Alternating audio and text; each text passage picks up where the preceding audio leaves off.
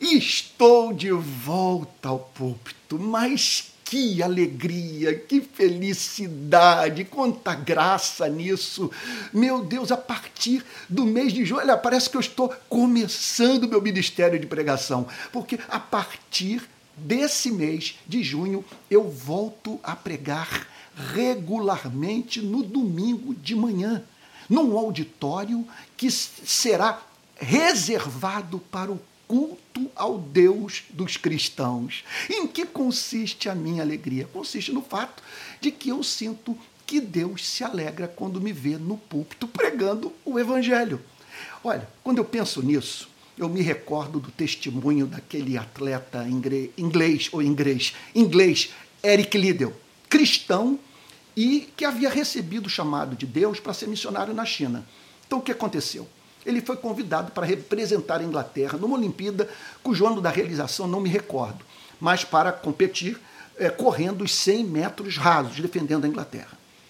Então o que, que aconteceu? Ele foi para a final daquela competição e a final caiu num domingo. Eric Liddell entendia que o domingo é o dia do Senhor e que ele não podia correr no domingo, porque é, ele seguia uma tradição que separava o domingo para o culto exclusivo a Deus. Então ele se recusa a competir e, e aí os ingleses trabalham nos bastidores e conseguem é, colocar o Eric Liddell na competição de 200, de 200 metros rasos. E ele então, que havia se preparado para os 100 metros, se vê sem nenhum preparo é, é, é ali na incumbência de representar o seu país. Ele, eu me lembro de uma, do, desse, do momento em que ele se prepara na pista de atletismo para a largada e recebe um bilhete de um atleta americano. Ele abre o bilhete e lê a seguinte declaração: é, Deus honra aqueles que o honram. E Eric deu, portanto, corre os 200 metros rasos e ganha a medalha de ouro.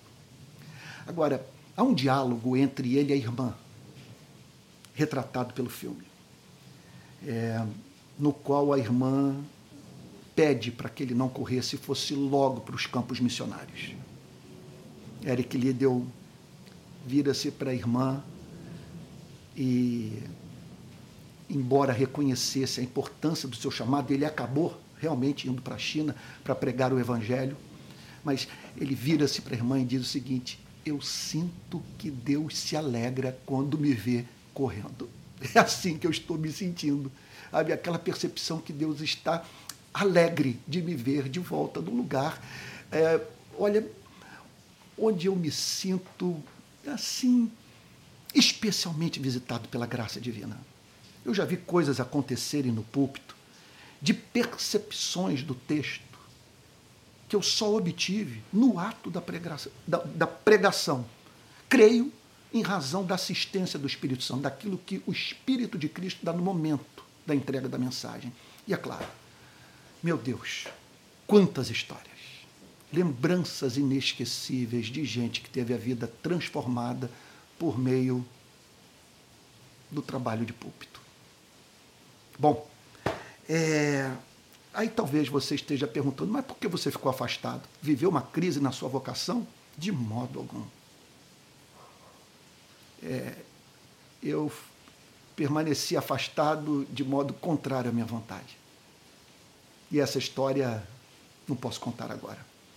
Mas era o meu desejo continuar pregando, sem cessar. E é o que eu continuo fazendo nas redes sociais, sabe? Mas com muita saudade de estar diante daquelas centenas de irmãos ali reunidos e todos ávidos por conhecerem mais profundamente o Evangelho de Jesus e as implicações práticas do Evangelho de Jesus para as nossas vidas. O que pretendo fazer nesse retorno? Olha, eu vou perseguir é, a realização de cultos objetivos é, simplérrimos, de liturgia simples, não barulhentos, com boa canção.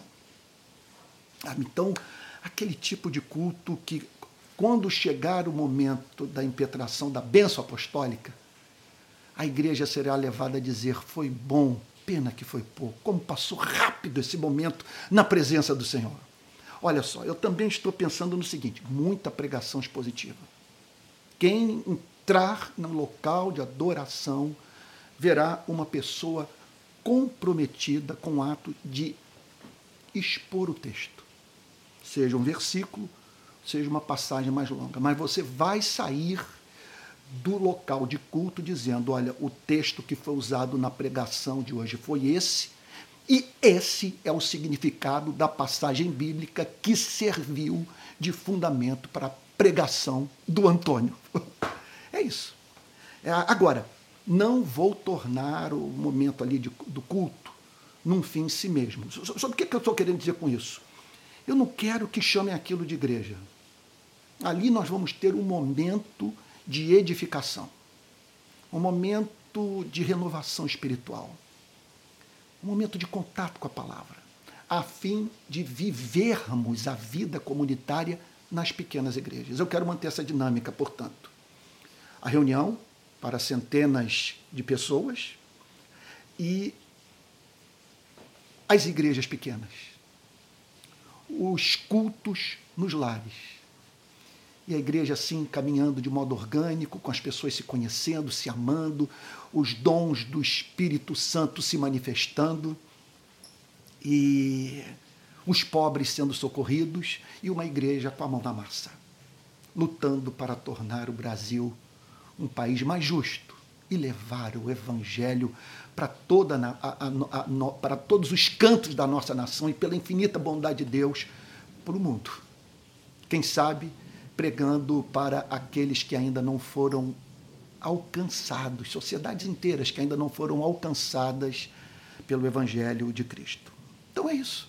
Olha, é, o, esses cultos terão início no dia 11 de junho, às 10h30. Serão realizados no centro de Niterói, atrás do Plaza Shopping numa rua de nome Andrade Neves, número 31. Das barcas até esse auditório são, eu disse cinco minutos, mas eu acredito que entre 5 a 10 minutos a pé, mas com tranquilidade, com muito lugar para estacionamento, sabe? O auditório tem uh, o auditório tem ar condicionado, é, internet de excelente qualidade, inclusive o culto será transmitido com equipamento de última geração para o país inteiro, é, quer dizer, em tempo real. É isso. Estou muito feliz, isso que eu quero lhe dizer, e eu espero encontrá-lo.